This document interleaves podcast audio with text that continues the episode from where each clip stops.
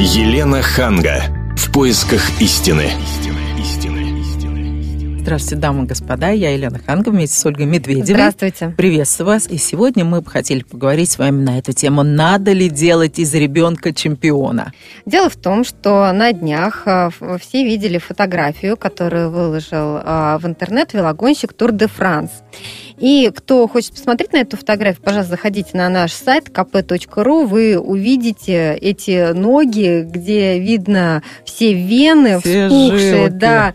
А, Бартош Хузарский, так зовут велогонщика, он выложил а, фотографию своих ног после 18-го этапа знаменитой вот этой вот велогонки. И поэтому мы хотели поговорить сегодня с нашими экспертами о том, вот надо ли вообще делать из ребенка чемпиона. И разобраться в этой теме нам помогут наши гости. Это Евгений Коновалов, учитель физкультуры, тренер по дзюдо, и Ольга Брусникина, заслуженный мастер спорта по синхронному плаванию, трехкратная олимпийская чемпионка. Здравствуйте. Здравствуйте. Ну, начнем мы с дамы, которая олимпийская Да, чемпионка. Ольга, как вот вы пришли в большой спорт? Вот вас родители в каком возрасте отдали?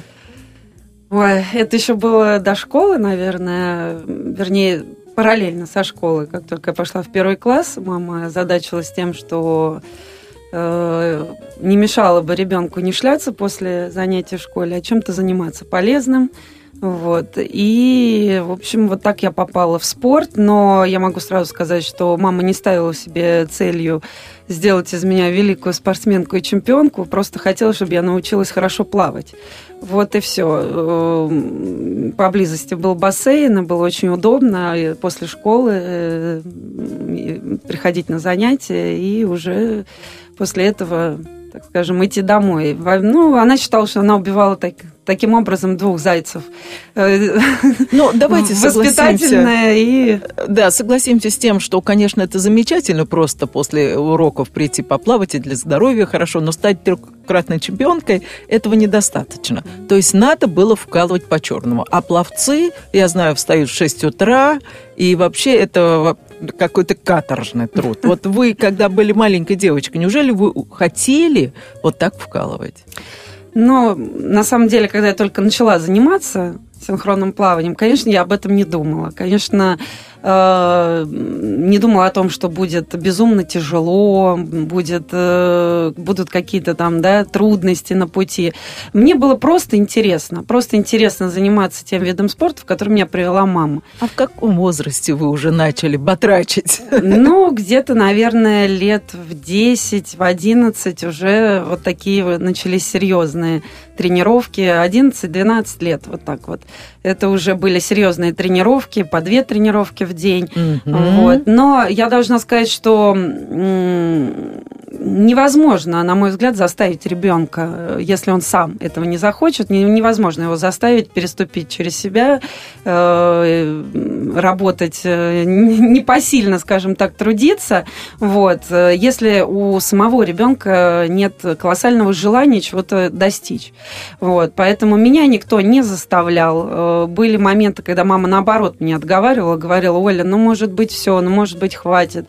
Ты посмотри, как ты устаешь ну, были такие моменты, но тем не менее, вот какое-то внутреннее желание быть лучше остальных, оно... Ты а, такой озорник, который пришел да, во мне превышало все, все какие-то э, трудности, как, все... Э, сложности, связанные с тренировками и так далее. Но бывают же дети, которые, ну, так по жизни вначале разгильдяи. Ну, ничего, мне охота, знаете, в школе они учатся на тройке не потому, что они не могут, а потому что, ну, а почему нужно учиться на пятерке? Кто сказал, что нужно? Надо получать удовольствие. Может быть, все-таки таких детей нужно как-то направить и ну... где-то сказать, нет, ты будешь у меня заниматься, потому что они частенько, частенько говорят, не хочу, а потом, когда пройдут годы, говорят, мама, что ж ты меня слушала, что ж ты меня не заставила? Я здесь вот с вами полностью согласна в этом отношении, потому что ребенка нужно направлять, и мое такое внутреннее убеждение, что э, у ребенка должно быть как можно меньше свободного времени. Он должен быть все время занят чем-то, он должен к чему-то стремиться. Может быть, даже не столько э, как бы делать из ребенка чемпиона нужно, как э, развивать в нем стремление быть чемпионом. То есть э, вот э, я еще раз повторюсь, невозможно заставить, можно только завлечь, привлечь, ув, увлечь чем-то ребенка, чтобы вот он э, развивался самостоятельно и хотел э, чего-то достичь. Евгений, Хорошо. ну а вот вы что делаете э, для того, чтобы как-то привлечь к спорту своих учеников?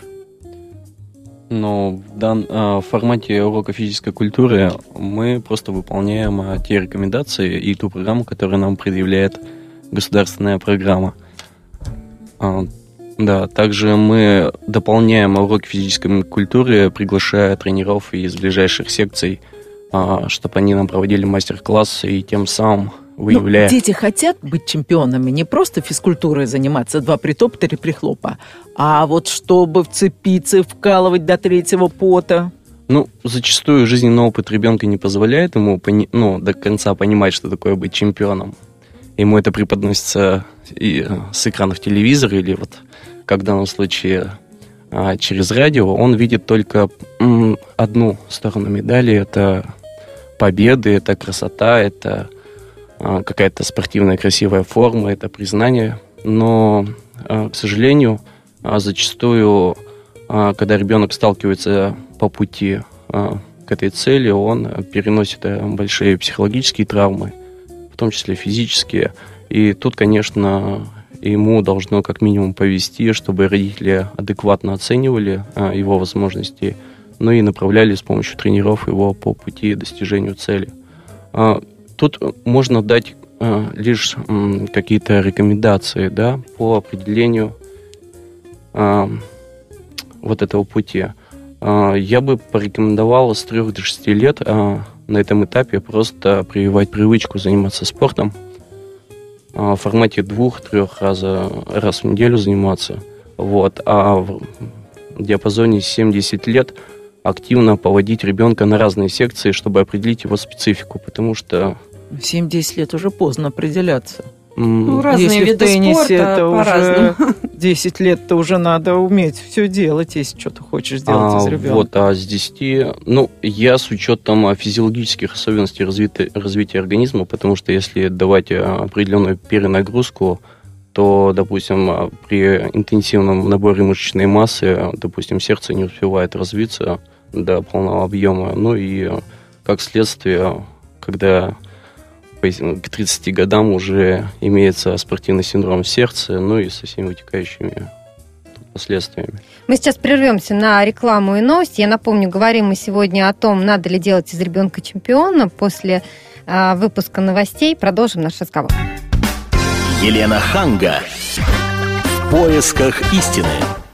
Еще раз здравствуйте, я Елена Ханга вместе с Ольгой Медведевой пытаюсь разобраться, надо ли делать из ребенка чемпиона. И у нас в гостях Евгений Коновалов, учитель физкультуры и тренер по дзюдо, и Ольга Брусникина, заслуженный мастер спорта по синхронному плаванию и трехкратная, трех, неоднократная олимпийская чемпионка. И наши гости считают, что не нужно особенно а, напрягать детей. Нужно дать им возможность там, заниматься физкультурой, там, э, там, в свое удовольствие это делать, но особенно не нужно на, на них давить. Я одна из тех сумасшедших мамаш, которые, к сожалению, давят на своего ребенка. И каюсь, да, я знаю, что это неправильно, мне многие это говорили, но я слушала интервью многих родителей чемпионов. И не только спортсменов, но и вот мне на меня произвел впечатление интервью а, папы Майкла Джексона, который, как вы знаете, там детям было там три с трех лет, он уже их таскал по всему миру, они там выступали. Э, и мы, слава богу, видели результаты. И он сказал, что, конечно же, дети не хотели заниматься этой музыкой, потому что в то время как все остальные там футбол бегали, кувыркались и плясали, телевизор смотрели, папа Джексон порол, я не призываю, конечно, физической расправы, но он заставлял детей, потому что он сказал, никакие дети не хотят серьезно заниматься. Вспомним папу Моцарта, который точно так же, ну, ну и все, все на самом деле дети, которые состоялись, они рассказывают о том, что детство у них было не очень-то а, радужное, и надо было через «не могу», через «не хочу». И в этой связи э, у меня вопрос, правда ли, что дети, которые состоялись, они благодарны родителям ну, с возрастом за то, что все-таки родители их заставили э, заниматься? Ну, вот могу дополнить ваши слова тем, что, наверное, я вот больше тоже склоняюсь к тому, что не то чтобы не, не нужно заставлять, нужно направлять. И когда ты видишь, что у ребенка получается, вот когда у него складываются какие-то трудности, нужно все-таки так поднажать и сказать, ну, ты же потратил столько времени на это уже. Тебе до определенной цели осталось несколько шагов, и сейчас ты хочешь все это так оставить и бросить. У меня были такие моменты тоже в спорте, когда я хлопала дверью и говорила, что все, я больше не могу. В каком возрасте? Это уже был возраст 15-16 лет, то есть такой переходный трудный возраст, когда мне уже э, и характер нужно было как-то проявить, показать. И такие моменты были. И вот в те моменты как раз близкие мне люди, они э, со мной разговаривали, говорили простые вещи, что если ты сейчас просто остановишься и перечеркнешь все, что было до этого сделано, ты э, станешь обычной школьницей, обычной девочкой. Но я думаю, что с точки зрения э, объяснить ребенку, что есть вещи, которые ну, нельзя просто так взять и бросить. Уже многое сделано для того, чтобы э, чего-то достичь. И опять же, вот где-то очень умную мысль такую слышала, что дети, у которых нет детства, у них есть будущее. Вот я на самом деле придерживаюсь этого принципа, потому что мне говорят, вот, у тебя же детства не было, у тебя одни сборы были, в, во дворе ты с нами не попрыгала, не побегала. На друзей, на самом деле, у меня друзей вот в доме, в котором я жила и росла, у меня практически не осталось друзей там, потому что, ну, меня не было, в общем-то. Но зато были друзья по всей стране. Да, зато были друзья в том месте. Да, в том месте, месте, где, в общем-то, была моя настоящая жизнь. Но э, в первой части программы, что я хотела донести, что э, если ребенку это не интересно, он не будет стараться, он не будет выкладываться, он не будет э, переступать через свое не могу, если ему это не интересно. Все зависит от родителей, потому что, вот смотрите, я когда отдала свою в теннис, а, я ходила на работу каждый день, и поэтому просила няню возить. И я видела, что ребенку совсем не интересно ходить на теннис. Ну, няня пришла, отсидела, забрала, слова не сказала. Там ее задача вовремя покормить и сделать уроки. И тогда я поняла, что мы сейчас потеряем теннис. А когда я ушла и стала ездить на теннис каждый день и забирала, а спрашивала, а мальчик, а что, а как играла, а как право, а как лево, она видела, что мне интересно, и у нее совершенно по-другому ее отношение. отношение изменилось к спорту. Согласна с вами в этом отношении, потому что сейчас э, э, у меня есть школа по синхронному плаванию, где я часто общаюсь с родителями и очень часто слышу такую фразу, что ой, она не успевает ни, ничего делать, ни уроки, э, ни отдыхать. Э, это очень э, занимает, синхронное плавание занимает в ее жизни большую часть.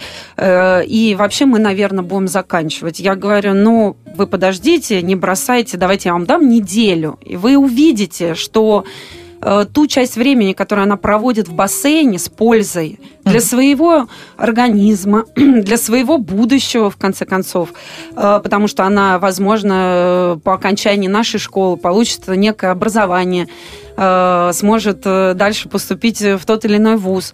Я говорю, давайте недельку подождем, посмотрим. И через неделю они вернулись к тренировкам, сказали, что да, Ольга Александровна, вы были правы, потому что вот это время, которое отводилось на тренировки, мы проводили у телевизора, да, у телевизора Воронина ковыряя смотрели. в носу и растягивали выполнение своих школьных заданий на неимоверное количество времени. Поэтому Э, главная задача родителей действительно направить, направить и э, привлечь, понять, что если у ребенка будет больше времени для уроков, это не значит, что он их будет лучше делать.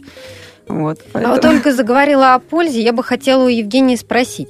Ведь вот э, многие говорят, что физкультура это одно, это действительно для здоровья. Для здоровья. А большой спорт это наоборот э, вред для здоровья. Есть такая поговорка до первого разряда спорт для тебя, а после первого разряда ты для спорта. Соответственно, а, урок физической культуры, он э, несет, э, кроме как э, ознакомительной какой-то сферы да, с спортом, он несет профилактику различных заболеваний, так сказать, опорно-двигательного аппарата. Например, сейчас современная программа школьная предусматривает до 9 уроков в день Ну и если не повышать двигательную активность ребенка, он э, сидит, значит, до обеда в школе, потом он приходит домой, и уже на, моральных, эм, на моральном низком уровне просидит еще до, до вечера у компьютера. Конечно же, э, я благодарен правительству Российской Федерации, что они все-таки ввели э, третий час урока физической культуры – тем самым дети хоть как-то поддерживают двигательную активность. Да э, ладно, они прогуливают. Слушайте, вот я, например, ненавидела уроки физкультуры в школе. Вот этот вот козел, через которого девчонки. прыгать, вот это вот бревно. Унизительная а... процедура. А еще лазить по канату. Это вообще кошмар. Все смотрят, как ты оттуда сползаешь. Кувырок на мате, опять же. А, поэтому вот, Евгений, вот вы как привлекаете к урокам? Вот лично вы, чтобы заинтересовать ребенка. Ну, тут все инструменты нам даны, как преподавателю. Это стимуляция через оценки. А, это... Как вы оценки станете по физкультуре? А, ну, конечно же. Есть же нормативы, которые они должны выполнять э, для своего возраста. И надо давать ребенку понять, что если он не выполняет э, этого это времени, отжимания? то это в том числе надо? Сейчас еще ГТО, ГТО сейчас так, еще так, нам да. Сейчас мы вам светит. скажем, э, что мы думаем, сколько надо отжаться. А, ну, смотря какой возраст. Э, ну, девочки там, я не знаю, в седьмом классе. Мне трудно сейчас сказать, но а, средняя цифра для старшей школы, для старшей школы это 10 раз. О, Оль, вы сможете? Ну... Не знаю, я как-то задумалась. Все зависит от тех требований, которые нам предъявляет общество. Если а, медицинские работники, а, психологи говорят о том, что а, ваш физический уровень должен для нормальной жизнедеятельности быть на этом уровне, а хочет ребенок или не хочет, ему желательно Как в армии не хочет, научим. А, многое зависит, конечно, от профессионализма от того преподавателя, который ведет свой урок. Во-первых, он а, должен быть э, сам, а, как минимум, бывшим спортсменом и любить свои предметы, потому что без этого он не сможет э, привязанность к спорту показать, да, по-другому, если он сам эти чувства не испытывает. Ну и, соответственно, сейчас в последнее время очень интенсивно развивают э, техническую базу именно школ. Вот за последнее время у нас э, обновился весь технический фонд на 80%, в том числе и новые козлы. А у меня такой вопрос. Все-таки мы говорим, надо ли делать из ребенка чемпиона, а, но ведь чемпион это не только человек, который быстрее всех там может прыгать, больше всего отжаться и так далее. Это еще психологическая устойчивость. Вот скажите, как воспитать психологически чемпионов, чтобы ребенок верил в свои силы, чтобы он знал, что он мог? Вот в этом смысле, что могут сделать родители и тренеры? Это такой, на самом деле, сложный, сложный вопрос. Вот мы сейчас тут говорили о том, что действительно до первого разряда все занимаются физкультурой, а после того, как выполнили КМС, уже это пошел большой спорт. И я должна сказать, что до этого уровня доходит единица. И благодаря как раз э, психологической подготовке своей, не подготовке, а, наверное, внутреннему состоянию, которое у них уже изначально заложено. Ведь есть, э, вот на моей практике было очень много достойных, э, хороших девчонок э, с хорошими уникальными данными, но не было внутреннего стержня, который бы позволял им действительно добиться высоких результатов, потому что какая-то ли, ли, ли, линца немножечко такая. Вот. И вот это очень много зависит от этого. Мне кажется, воспитать это невозможно. Это внутреннее состояние, которое... Или оно есть, или его или... нет. Да, да. Мы сейчас прервемся на рекламу и новости, вернемся через несколько минут. Елена Ханга. В поисках истины. Мы продолжаем говорить на тему, надо ли делать из ребенка чемпиона. И наши гости Ольга Брусникина, заслуженный мастер спорта по синхронному плаванию и трехкратная олимпийская чемпионка, только что заявила, что должен быть внутренний стержень, чтобы из ребенка можно было что-то такое серьезно сделать. А если этого стержня нет, то и нечего и глумиться над ребенком. Вы, э, я вот хочу адресовать тот же самый вопрос Евгению Коновалову, учитель физкультуры тренеру по дзюдо. Можно ли воспитать чемпионский характер, если стержня нет? Ну, природные задатки, конечно, и играют ведущую роль в определении потенциала ребенка. Но, как говорит современная психология, до пяти лет формируется характер ребенка, и, возвращаясь к тем словам, которые я сказал выше, если вы на ранних стадиях в возрасте от 3 до 6 лет будете формировать у ребенка здоровую потребность занимать физи- ну, какой-то физической деятельностью, то на базе этого уже будет легче а, сформировать у него будет какую-то целеустремленность, настойчивость и другие качества. Но если у, у ребенка не будет сформирована а, потребности жизненной заниматься спортом, то, в принципе, на силе воли можно уйти очень далеко и, но не всегда в ту сторону. Ага. Вот вам вопрос, как учитель физкультуры. Вы можете, глядя на ребенка в возрасте, ну, не знаю, 10 лет, сказать, что из него что-то серьезное получится? А, смотря на детей определенного возраста, я могу и сравнивать только с детьми такого же возраста. И на фоне их я могу выявлять, есть у этого человека а, выше среднего да, задатки или нету. А дети это, ну, вообще человек это процесс, который всегда изменяется. А какой-то ребенок к 15 годам у него уже появляется и, извините меня, вторичные половые признаки борода, и он уже выглядит как 30-летний.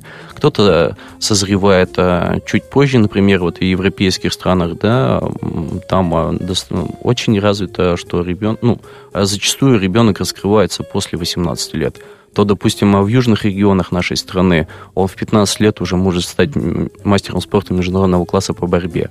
Ну, э, ну к 30 годам он уже... Э, сдуется. Ну, не буду так, такой штамм делать, сдуется, но ему будет тяжелее уже. Вот. Ну, понятно, у каждого фрукта свое время для созревания. Я хотела бы рассказать историю, которая меня очень тронула, опять же, связанная с теннисом. А, эта история была в Германии, когда детишки играли, им там было лет по 12-13, и а, одна девочка все время плакала, когда проигрывала, ну, товарищеские встречи. И вот тренер всех собрал и сказал, значит, нужно бойцовский характер, воля к победе, а вот вы там разводите эту мокроту, вот, вот ты все время плачешь, вот запомни, ты никогда в жизни не станешь чемпионкой, потому что таким характером чемпион не становится. Звали эту девочку Штефи Граф. Для тех, кто не знает э, тенниса, это одна из величайших теннисисток всех времен. Вот скажите, она же изначально явно, вот если она рыдала, значит, это не очень-то чемпионский характер. Не совсем, не совсем. Слезы – это не признак слабости. Это признак того, что человек, может быть, в какой-то степени собой в данный момент недоволен.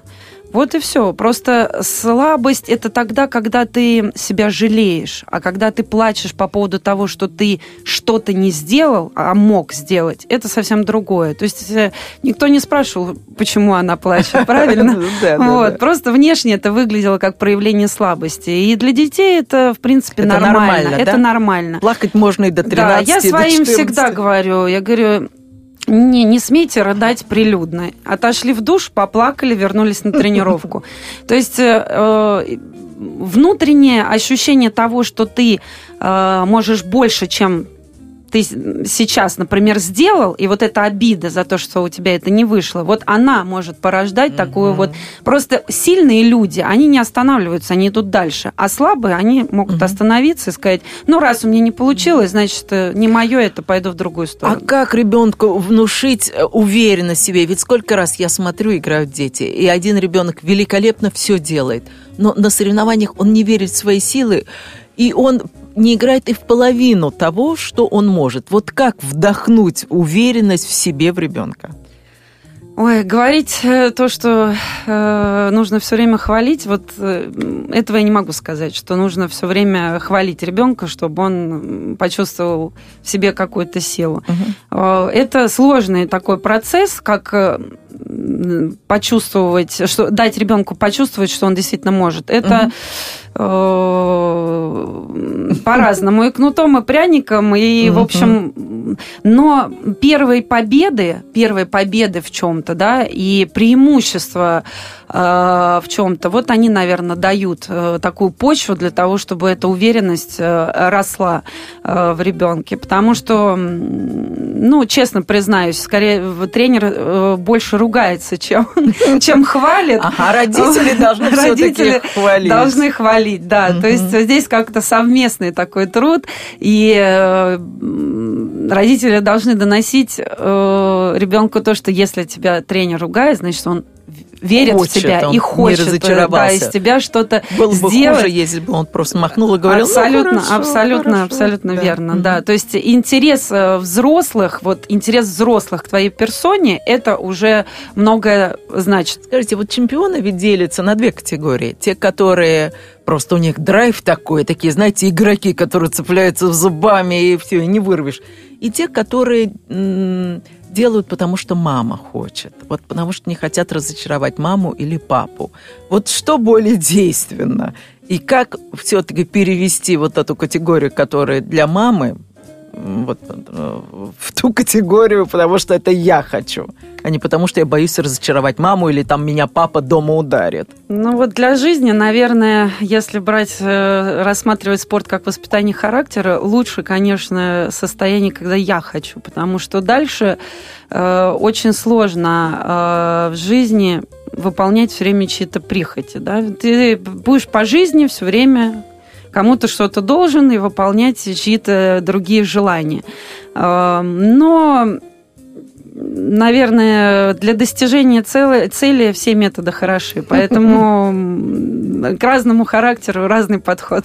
Евгения, а вы что думаете по этому поводу? Ну, я думаю, что если родители с раннего возраста настраивали ребенка на спорт, на достижение наивысших результатов, а, весь его досуг оформляли а, в эту сторону, то у ребенка и потребности не формируются в большом количестве друзей. Он просто не видел другой жизни, и для него это считается нормой.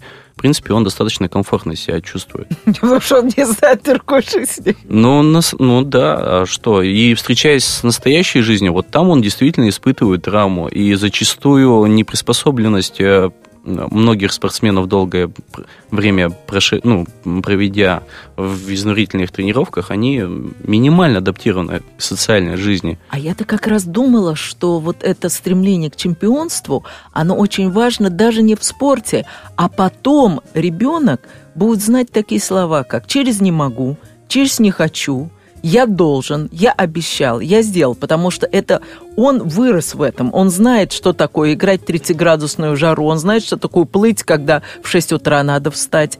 И мне кажется, именно эта чемпионская закалка позже поможет ребенку сделать карьеру.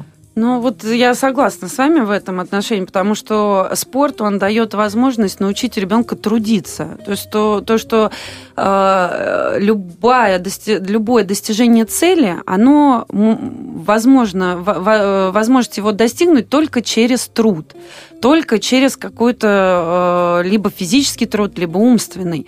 А социальная как бы неадаптированность спортсмена, она не заключается в том, что м, они отстранились от внешнего мира. Она заключается в том, что какое-то время за спортсменов решали долго их проблемы социальные тренеры, начальники команд. То есть они, у них жизнь расписана кем-то да, заранее на много лет вперед, что они едут на сбор, потом на соревнования и так далее. И в этом отношении как бы выстроить какое-то время, свою жизнь и принимать решение самостоятельно, куда я пойду, с кем я буду встреча- встречаться и чем я буду заниматься, оно, да, есть такое, такая проблема, когда ты заканчиваешь спорт, ты вдруг теряешься, куда тебе идти, что дальше делать. Но она быстро, на самом деле, если человек действительно целеустремленный и, и знает, что он хочет, э, чем он будет заниматься, то это быстро проходит, и ты адаптируешься, навыки да, адаптируешься быстро к социальной какой-то жизни. Вот. А у нас еще есть время. Я, на одну минуту я все-таки еще хотела бы задать, поскольку э, мы говорим, надо ли ребенка, из ребенка делать чемпиона, вопрос по поводу родителей. Вот э, это родители самоутверждаются, делая из ребенка чемпиона, например, там мама, которая в свое время не состоялась как чемпионка, или она хочет, чтобы ребенок там много заработал для нее фактически денег. Вот почему мы об- даже обсуждаем эту тему, делать ли из ребенка чемпиона? Это Я думаю, что просто как любой родитель, э, родители хотят э, успешно, видеть успешными своих детей. И прекрасно понимают, пройдя уже какой-то жизненный путь, понимают, что для того, чтобы ребенок был успешен в жизни, это нужно начать гораздо раньше. Обучать угу. его труду и выбрать себе профессию. Мы сейчас прервемся на несколько минут. Реклама и выпуск новостей впереди. И через 4 минуты продолжим наш разговор. Елена Ханга. В поисках истины. Последняя часть нашей передачи сегодняшней, где мы пытаемся понять, надо ли делать из ребенка чемпиона. И те родители, которые считают, что надо, они очень нагружают своих детей. Там и физподготовка, там и вот если это пловцы, то это постоянно ребенок в бассейне сидит в холодном, замечу я. Если это фигурное катание, они постоянно на льду. Ну вот, вот во... особенно вот в 3-5 лет, когда ребенок еще сам не может да, контролировать э, свои тренировки, естественно, родители, они а, должны знать, сколько ребенок должен заниматься, какая нагрузка у него должна быть, чтобы именно не переусердствовать.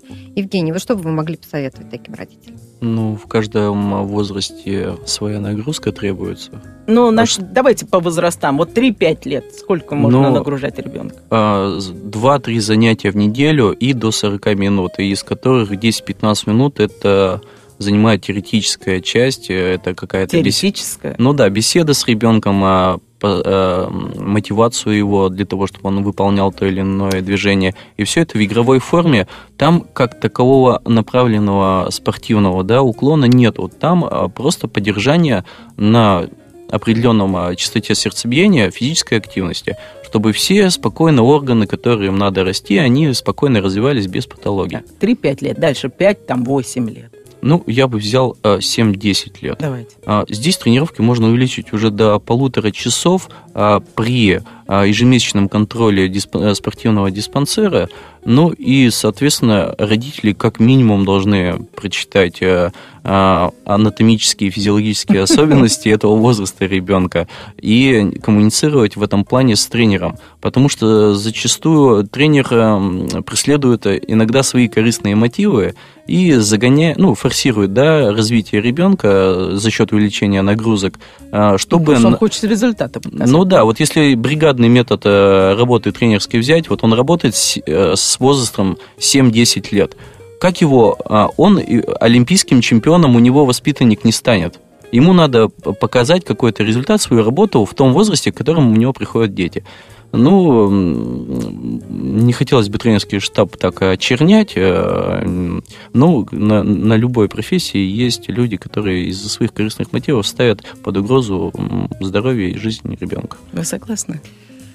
Э, ну, возможно, где-то такое есть, но, но на самом сами деле... гораздо больше занимались, наверняка. Вот я как раз думала, что в плавании это часик. Это... На самом деле, вот действительно, мы набираем детей 6 э, лет э, в синхронное плавание, они у нас выкупываются, мы, их, мы так и называем, у нас памперсы.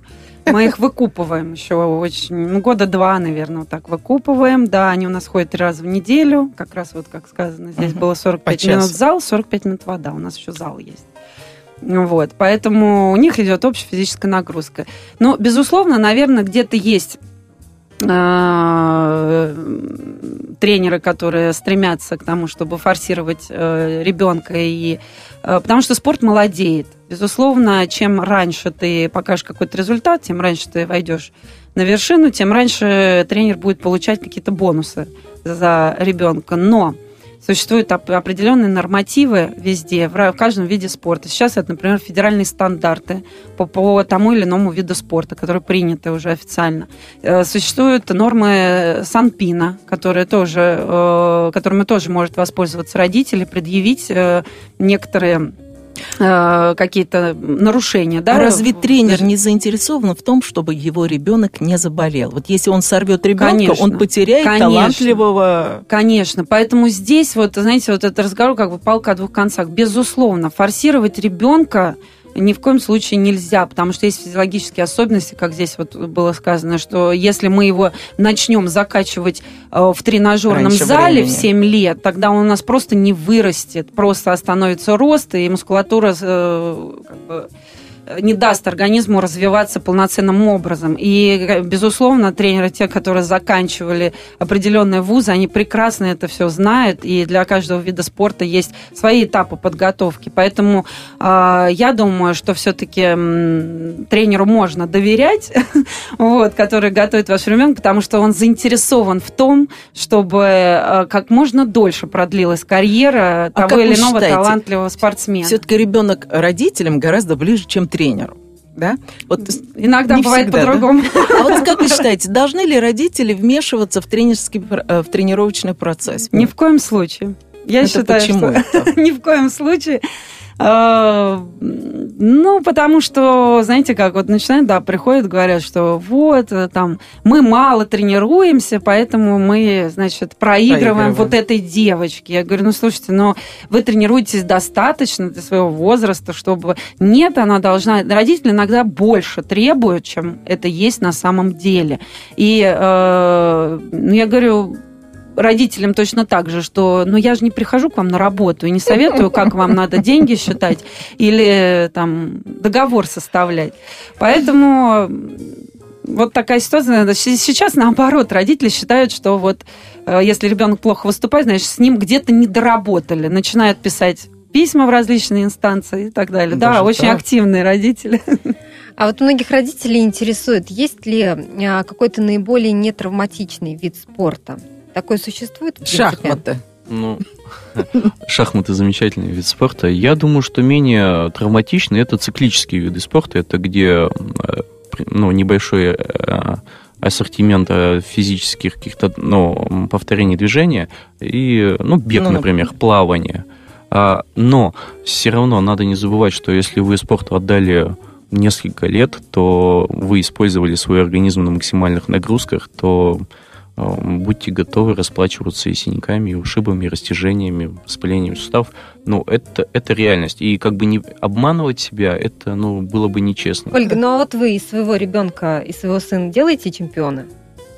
Пытаетесь? Э, я пытаюсь, да, пытаюсь ему э, привить. Э, ну, опять же, как сказала я в начале программы, я не стремлюсь его заставлять, да, что-то. Я просто пытаюсь в нем привить вот эти вот лидерские, может быть, качества, чтобы он понимал, что все достигается огромным трудом. И чем бы, чем бы ты ни занимался, спортом, наукой, искусством, в любом случае нужно будет в какой-то момент себя заставлять и переступать через свои какие-то нехотелки. Вот. Э, но я могу сказать, что мы сейчас э, пытаемся привлекать его к спорту. Э, большого желания, к сожалению, в своем ребенке заниматься спортом я не вижу. Вот у него нет такого какого-то вот видно, Азарта. может на, ге- на генетическом уровне передалась вот эта вот усталость, наверное, от физической нагрузки. Но он регулярно, опять же, через не могу через не могу, ходит в бассейн, мы занимаемся плаванием, э, пока плаванием, потому что, ну, я считаю, что это самый, как бы, менее такой травмоопасный, травматичный вид спорта, как вот здесь уже было сказано. Ну, а потом, наверное, если увлечется, то, может быть, что-то по папиным стопам, водное а поло. Папа, водное, водное поло. поло. Ой, да, это тяжелый вид спорта. Вид спорта. Вот. Но опять же, э, если э, у него проявится интерес, потому что я всегда родителям говорю, что вы ну, не заставляйте, не заставляйте. Если нет интереса, мы не сможем из нее ничего сделать, потому что э, я могу заставить, да, переступить сегодня через себя, а завтра, когда она подрастет, уже это ну, невозможно сделать, если у ребенка не будет внутреннего желания себя пересилить.